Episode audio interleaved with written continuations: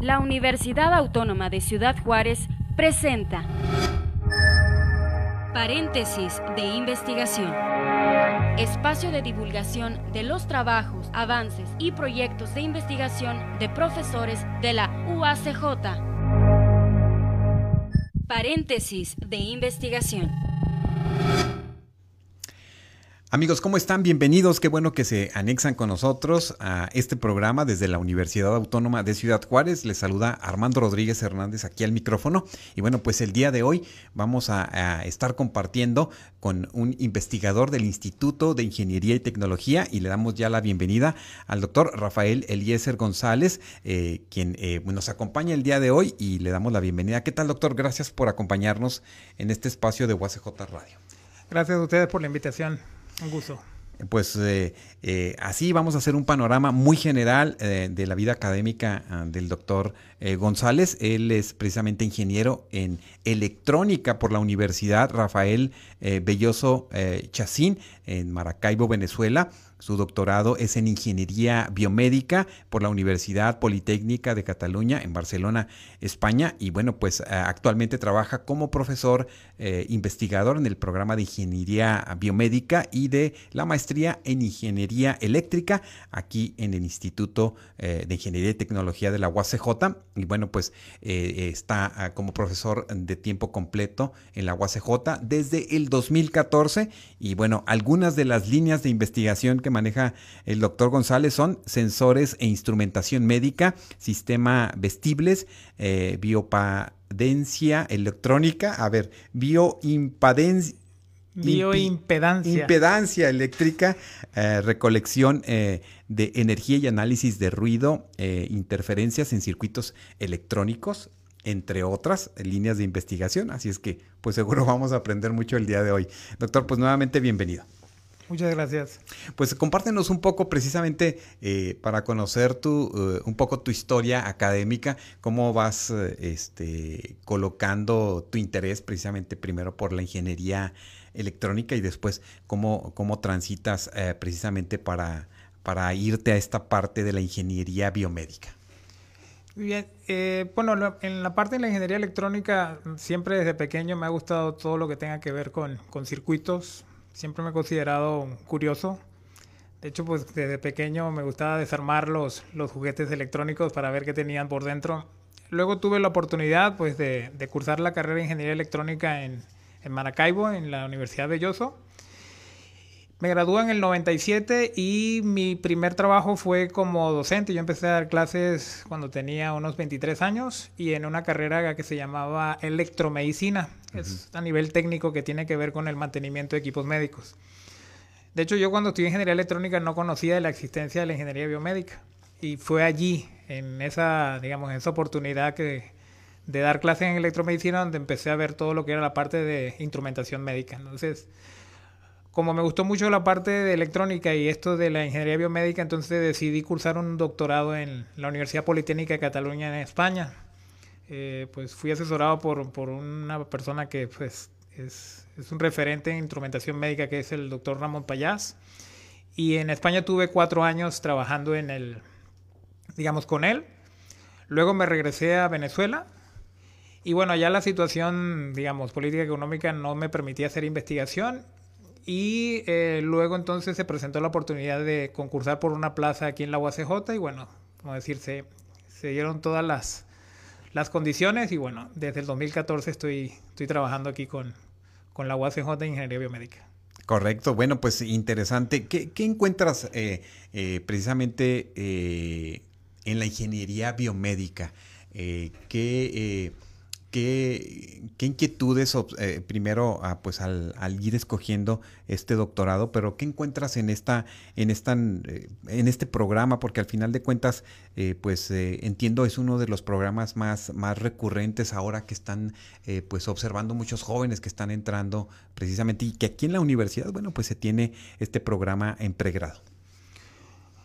Una de las cosas que más me impactó cuando yo llegué aquí por primera vez era la infraestructura con la que cuenta el programa. Es decir, tenemos unos laboratorios y una infraestructura tecnológica que no le envidia nada a ninguna universidad de, países, digamos, por ejemplo, como Estados Unidos, España, etcétera.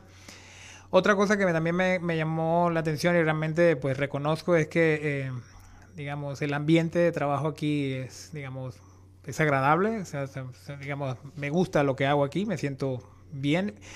Y el, mm, también me gusta mucho es cómo los estudiantes se, digamos, realmente los estudiantes de ingeniería biomédica siempre se destacan, son estudiantes de muy buen nivel les gusta trabajar y pues en prueba de ello es que nuestros estudiantes se han posicionado muy bien en, digamos, en el mundo profesional, en la industria, en los hospitales. Entonces, eh, de todo un poco, digamos, es lo que me, me, atrae de esta, de, esta, de esta carrera, además de pues mi, mi innata curiosidad en seguir buscando interrogantes acerca de lo que ocurre en el cuerpo humano. Correcto. ¿Qué, qué, ¿Dónde hace la conexión precisamente el tema de la de la ingeniería electrónica y qué observas, qué estás observando en la actualidad y qué observas en el horizonte en relación a todos los avances que se han dado eh, desde, desde estas ingenierías y cómo estas pues indudablemente tienen que repercutir en un beneficio en, la sociedad y sobre todo, bueno, pues en las áreas médicas.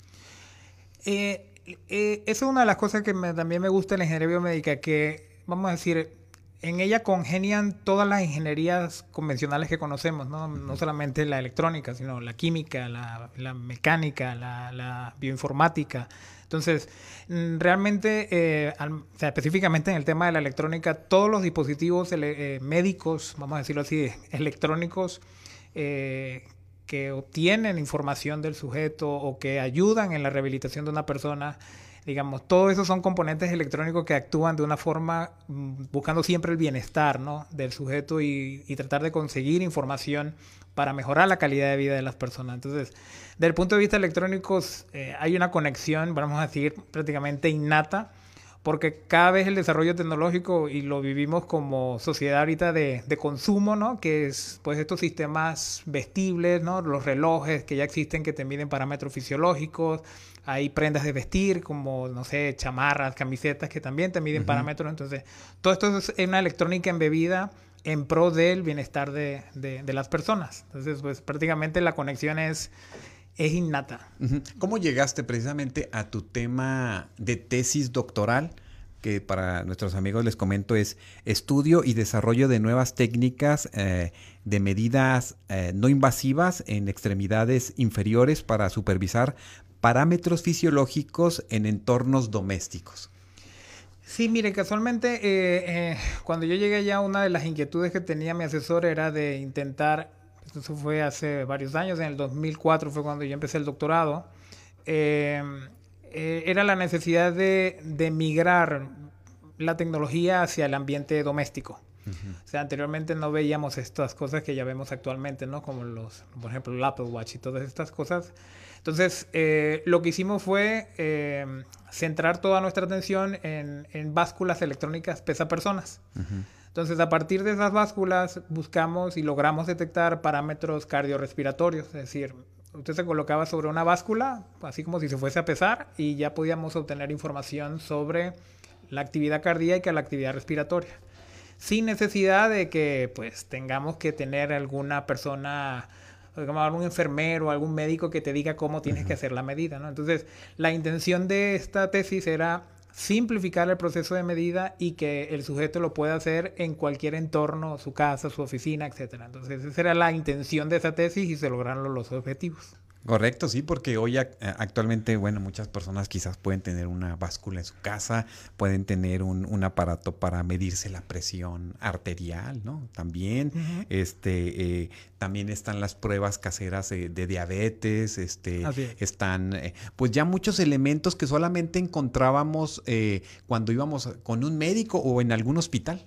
Sí, y eso es una de las cosas que se busca actualmente porque cada visita que hacemos al médico, esto representa un gasto para el Estado, ¿no? Sobre todo, en, digamos, eh, cuando alguien va a necesitar una consulta médica o quiere hacerse un registro de alguna variable, esto representa un gasto. Entonces, ya estas variables se pueden monitorear desde tu ambiente cotidiano. Es decir, mientras estamos aquí sentados podemos estar monitoreando parámetros fisiológicos, mientras vas al parque, mientras estás en, digamos, no sé, en tu casa, a lo mejor viendo una película. Entonces ya este tipo de cosas ahorita es una realidad debido a estos avances tecnológicos que comentabas anteriormente. ¿Cómo, cómo lo, lo, observas precisamente? Porque... Eh, entiendo desde que pues estás estudiando eh, o egresas de, tu primera ingeniería en 1997 y ahora en el 2023, ¿cómo, o, eh, sea, observabas este... Eh, esto que está sucediendo ahora, que es tan, tan, a veces todavía tan complejo porque parece que a veces se queda como en la ciencia ficción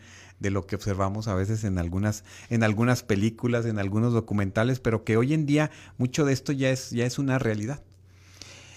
Sí, mire, a, lo largo de, este tiempo que, se dice rápido, pero son varios años ya, eh, una de las cosas que realmente, digamos, me ha llamado más la atención es el acceso a la información. Ahorita tenemos acceso a la información, digamos, a la mano, ¿no? A través de un celular podemos tener acceso a la información. Y esto, de una u otra forma, simplifica mucho la tarea vamos a decir, docente científica y en el ámbito del desarrollo tecnológico también, ¿no? Anteriormente comunicarse con alguien en China o en Estados Unidos era todo un proceso, ¿no? Ahorita con un simple correo o a través de un chat ya yo puedo tener contacto con gente en, en otras partes del mundo que esta, digamos, este acercamiento en la, vamos a decir, en la, en la, en la comunicación realmente permite el intercambio de información de una forma mucho más sencilla. ¿no? Y eso de una u otra forma repercute en cualquier, eh, vamos a decir, profesión.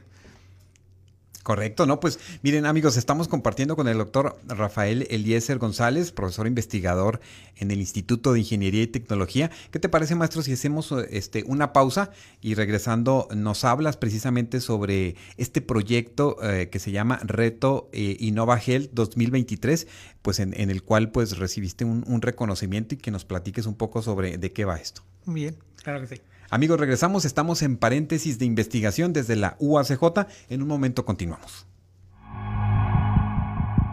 En un momento regresamos a paréntesis de investigación desde la Universidad Autónoma de Ciudad Juárez. Estás escuchando el espacio de divulgación de los trabajos, avances y proyectos de investigación de profesores de la UACJ. Paréntesis de investigación. Amigos, regresamos a este espacio desde la Universidad Autónoma de Ciudad Juárez. Estamos compartiendo el día de hoy con el doctor Rafael Eliezer González eh, Landaeta, quien es eh, profesor investigador que nos visita del Instituto de Ingeniería y Tecnología. Eh, también el el doctor González es miembro del Sistema Nacional de Investigadores Nivel 1 y desde el 2016 es editor asociado de la Revista Mexicana de Ingeniería Biomédica. También ha sido vicepresidente del Comité Científico en las ediciones 20, 21 y 22 del Congreso Nacional de Ingeniería Biomédica y actualmente pues es eh, reconocido por el proyecto ah, Reto Innova Health 2023 y bueno, que es del que vamos a hablar a continuación. Doctor, platícame un poco sobre, sobre eh, pues esta convocatoria y de qué manera se fue construyendo la posibilidad de participar y, de qué va este proyecto. Sí, bueno, el proyecto se llama eh, Watch QT. Es un sistema vestible que busca valorar el, el sistema cardiovascular. Este proyecto nace, inicialmente esto empezó con pues, proyectos de titulación, tesis de maestría, pero en el año sabático que estuve desde el, digamos, agosto de 2022 a julio del 2023, tuve la oportunidad de hacer una estancia de investigación en la Universidad de Baja California y en la Universidad Autónoma de San Luis Potosí. Ahí conjuntamente con varios investigadores propusimos, eh, estuvimos trabajando en un proyecto que es un brazalete que detecta la actividad cardíaca. ¿Cuál es la diferencia? Que este eh, estamos buscando detectar lo que llamamos el, intervalo QT, que es, una, es un parámetro que muy pocos sistemas miden, pero que aporta mucha información sobre tu salud cardiovascular, ¿no? Entonces, en el caso del reto Innovagel, eh, los investigadores que estamos, digamos, involucrados en esto, decidimos participar en esto, ¿no? En el reto. De hecho, la UACJ es primera vez que participa en el reto Innovagel. Tiene ya cinco ediciones y es la primera vez que participa la Universidad Autónoma de Ciudad Juárez. Em, Se, se inscribieron 72 proyectos, se seleccionaron 5. Entonces hubo una primera ronda eliminatoria donde estos 5 teníamos que exponer ante un, un panel de, de, evaluadores. Posteriormente, eh, de esos 5, 3 pasaban a la final. Y en la final, eh, otro panel de evaluadores estuvieron, digamos, eh, haciendo la evaluación de las propuestas final, de los finalistas. Y bueno, resultamos ganadores de, de esos 72 propuestas que se, que se involucraron en el, en el reto. Correcto. Eh, ¿qué, ¿qué, tuvieron que hacer precisamente para poder entender un poco más las necesidades y qué, eh, y qué aporta precisamente pues eh, ya uh, este brazalete, por así decirlo, que, que este, eh, ¿qué, ¿qué, investigación hicieron en ese, en ese, en ese primer planteamiento? Mira, esto nace porque en la Universidad Autónoma de Baja California la doctora Dora Luz Flores me puso en contacto con el doctor Rafael Aniado del Hospital de Tijuana, que es un experto en tuberculosis, él trabaja con pacientes con tuberculosis, y él me comentaba, eh, porque nosotros al principio queríamos trabajar con señales cardiorrespiratorias, ¿no? Cuando tú trabajas con tuberculosis, tú lo asocias con problemas respiratorios, pero él nos decía que su problema no eran los problemas, o sea, no era la respiración. Él tenía pacientes de que estaban tomando fármacos para la tuberculosis y de repente se morían de manera súbita. O sea, de manera inesperada se morían. Entonces, ¿cuál era el problema? Bueno, que al parecer hay una asociación entre los fármacos que utilizan para la tuberculosis y una prolongación del intervalo QT que se llama síndrome de QT largo. Uh -huh. El tema es que él decía que muy pocos sistemas electrónicos, de hecho ninguno de los que están en el mercado, lo mide de forma automática.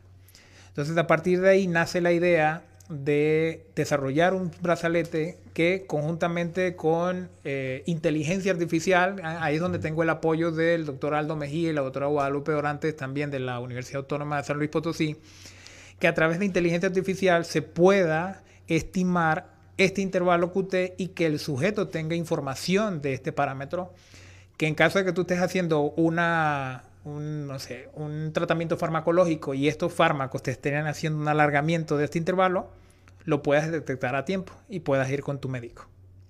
Correcto. Este, mmm, este, eh, ¿qué, ¿qué, mide? O sea, ¿qué, qué, para poder así como que entender, Muy bien. mide y te da alguna alerta, te da alguna, alguna medición Sí. que, que te diga, ve a tu médico, hospitalízate. Mira, la intención es que en, en términos básicos el, el brazalete mide el electrocardiograma y mide el pulso cardíaco. Entonces estas dos señales las estamos utilizando para intentar conseguir este intervalo. Entonces realmente lo que queremos desarrollar nosotros es una API que me permita tener una comunicación, que me dé esa información, ¿no? Pero que a través del médico tratante pueda tener también acceso a la información y que te diga, ¿sabes qué? Eh, no sé, el intervalo QT tiene, se te está empezando a alargar más de lo normal. Yo necesito que venga Que tiene para... que ver con, con el ritmo cardíaco. Tiene que ver con... El intervalo QT es todo lo que tiene que ver con la contracción de los ventrículos y relajación de los ventrículos. Es decir, uh -huh. es todo el proceso de contracción y relajación de los ventrículos uh -huh. del corazón. Si eso se alarga demasiado... O sea, que está, los que están bombeando la sangre. Sí. Ajá. Entonces, date cuenta que el, nuestro, el corazón tiene cuatro cámaras, aurículas y ventrículos. Uh -huh. Pero en los ventrículos, que son, bueno, todas son importantes, pero esas son las que te dan la, la mayor bombeo de sangre a la, digamos, a la circulación del cuerpo y a la pulmonar. Eh, si el, el, trabajo de los ventrículos se alarga mucho tiempo, el intervalo QT te da esa información y si se alarga demasiado puede causar arritmias peligrosas que pueden causar la muerte. Pero ningún dispositivo que existe en el mercado actualmente lo detecta de forma automática. O sea, tendría que estar una persona como hospitalizada, por así decirlo, para que estén con alguna conexión de algún aparato ahí para que lo pueda detectar. Lo puedes detectar con cualquiera, por ejemplo, a lo mejor tú dices, con estos relojes inteligentes lo puedes detectar, pero para medir el intervalo lo tienes que hacer manual. Es decir, tú contar cuánto tiempo transcurrió, lo hacen manual. Nosotros estamos proponiendo que se haga de forma automática a través de algoritmos de inteligencia artificial.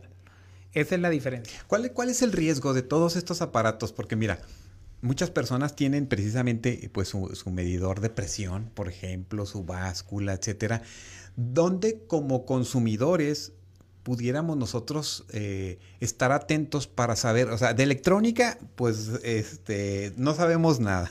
Este, a lo mejor de medicina tampoco.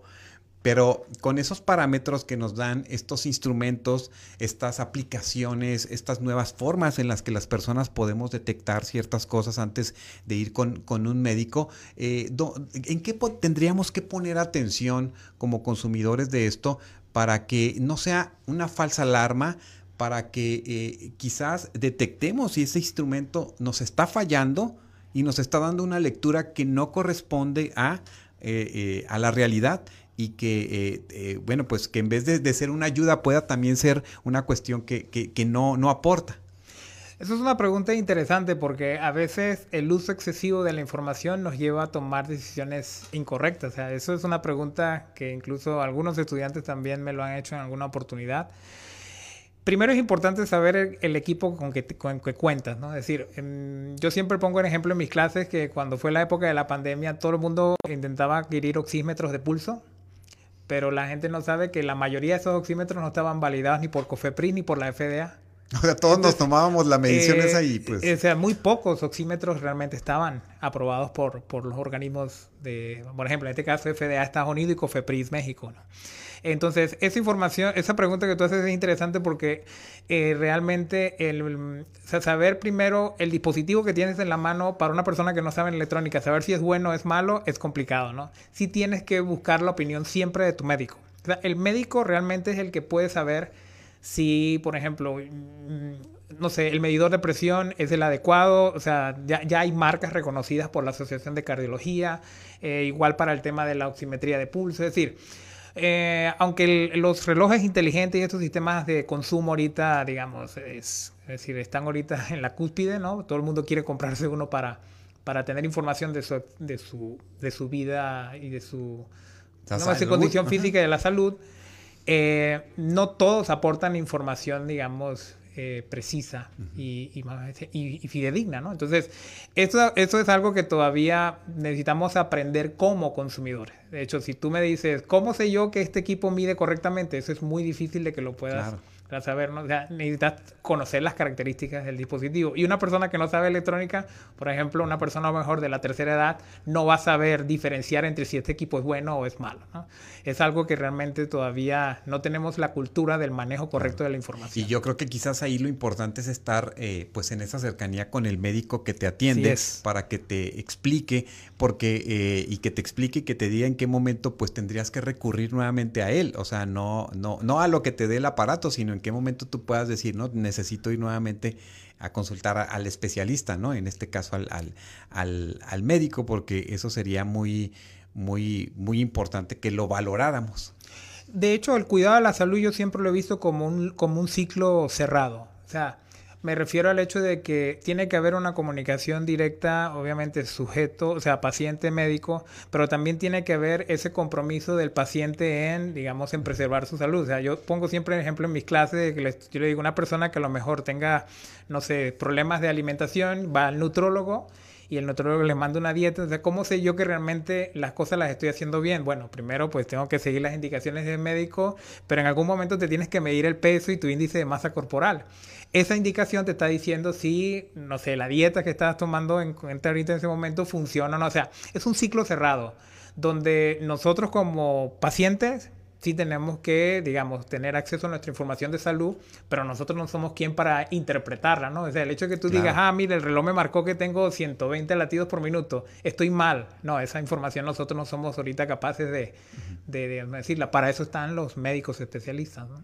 Bueno, pues ahí, ahí yo creo que esa es, una muy buena, muy buena reflexión que nos, que nos traes en ese planteamiento, porque entonces estamos hablando que quienes estudian ingeniería biomédica eh, están entre, entre estas, eh, entre entender qué es la realidad de, de, la salud del ser humano y también buscar estos dispositivos o todo lo que desde estas áreas de la ciencia pues ya está en disposición para, pues para lograr tener mayor beneficio e impacto en la, en la sociedad. Sí, y, vuelvo y repito, es decir, eh, esta para mí es una de las carreras más hermosas que hay, es porque congenian muchas ciencias en pro de el bienestar eh, digamos, de la salud de las personas y, también de los animales, porque la ingeniería biomédica no solamente es para las personas, también en veterinaria oh, aplica la ingeniería biomédica, ¿no? Eso es importante dejarlo claro. Bueno, y ahora que más tenemos tantas mascotas en la casa que los queremos, este, bueno, que los atendemos a, a veces más que uno. Así es. bueno, eso es otro tema. Te vamos a invitar a que nos platiques precisamente sobre de qué manera la ingeniería biomédica eh, este, eh, colocar a algunos especialistas para que nos vengan a compartir sobre esto porque es muy, muy interesante. Y en el caso del proyecto para cerrar eh, Innova Gel 2023, ¿cuándo tendrías que concluir esta, tendrían que concluir esta, este trabajo?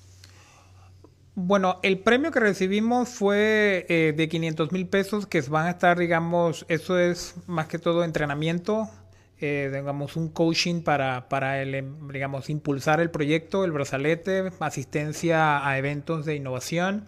Eh, se habla del, de Monterrey del 2024 y del Startup Chile. Y también, bueno, para todo lo que es cursos a través de plataformas, no sé, Udemy, Coursera, entradas para el siguiente Congreso Biomédico de, bio, de Ingeniería Biomédica. Entonces, el proyecto obviamente va, o sea, se tienen que cumplir muchas etapas que requieren de mucha inversión. Entonces, esa pregunta de que cuándo lo vamos a terminar todavía no se sabe, pero digamos, sí seguimos trabajando todas las personas involucradas actualmente. Claro, no, pues interesante porque a lo mejor en todo ese proceso, pues surgen nuevas innovaciones en la tecnología que hacen más fácil el trabajo o que lo, lo hacen más complejo etcétera. Y pues es una, aventura indudablemente también, ¿verdad? Eh, se suman estudiantes eh, este, a este proyecto y qué mensaje les dejas en relación a lo que ellos pudieran hacer en este mundo de la investigación. Sí, definitivamente los estudiantes siempre he dicho que son parte primordial en, en la ciencia ¿no? y en la investigación. En el grupo que yo lidero, que es el grupo BioSim, eh, tengo ya ahorita estudiantes que están trabajando en este proyecto y en otros, pero el llamado que yo siempre le hago a los estudiantes y es algo que he aprendido pues a los golpes es que siempre apostemos por la inteligencia colectiva. O sea, me refiero al hecho de que eh, cuando tengas una idea, compártela con alguien que sepa otros temas que tú no manejas, de tal forma que tú puedas fortalecer esa idea, ¿no? Es decir, en este equipo que trabaja en WatchQT, eh, trabaja personas que, eh, expertas en áreas que yo incluso desconozco. Entonces esto me ha permitido realmente fortalecer la idea y crecer como persona también. Entonces eso es el mensaje que les doy no solamente a mis estudiantes, sino a mis colegas también. Correcto. Y bueno, fíjate, me gustó mucho esta parte que dijiste de la inteligencia colectiva. Este, eh, será más que la inteligencia artificial, tiene que ser, ¿no? Eh, eso sería como un tema bastante largo para otro programa, pero por ahora la inteligencia colectiva, en lo personal, o sea, por ahora me aboco a ella. Pero la inteligencia artificial es una herramienta que, sin embargo, pues sería, todavía sigue siendo un tema de debate. Correcto. Bueno, aquí lo vamos a plantear en otro momento con otros investigadores para hacer una mesa de análisis porque esto es muy, muy importante y como está trazando todas eh, las áreas de la ciencia, entonces, es, eh, eh, eh, precisamente eso, hay muchos dilemas y muchos planteamientos que pueden ser de utilidad o no en ciertas áreas. pues, doctor Rafael, muchas gracias por acompañarnos en, esto en estos minutos aquí en paréntesis de investigación. No, gracias a ustedes por la, por la invitación. Muchísimas gracias. Gracias y estamos atentos al desarrollo de, de, este proyecto. Este, y bueno, pues te invitamos en otro momento a compartir. Un gusto estar aquí con ustedes. Muchas gracias. Amigos, muchas gracias por escucharnos y bueno, pues eh, les invitamos para que la próxima semana nuevamente se anexen con nosotros a este paréntesis de investigación desde la UACJ. Muchas gracias y hasta nuestro próximo encuentro. Paréntesis de investigación se realiza gracias al apoyo de la Coordinación General de Investigación y Posgrado de la UACJ. Paréntesis de investigación. Esta es una producción de la Dirección General de Comunicación Universitaria de la Universidad Autónoma de Ciudad Juárez.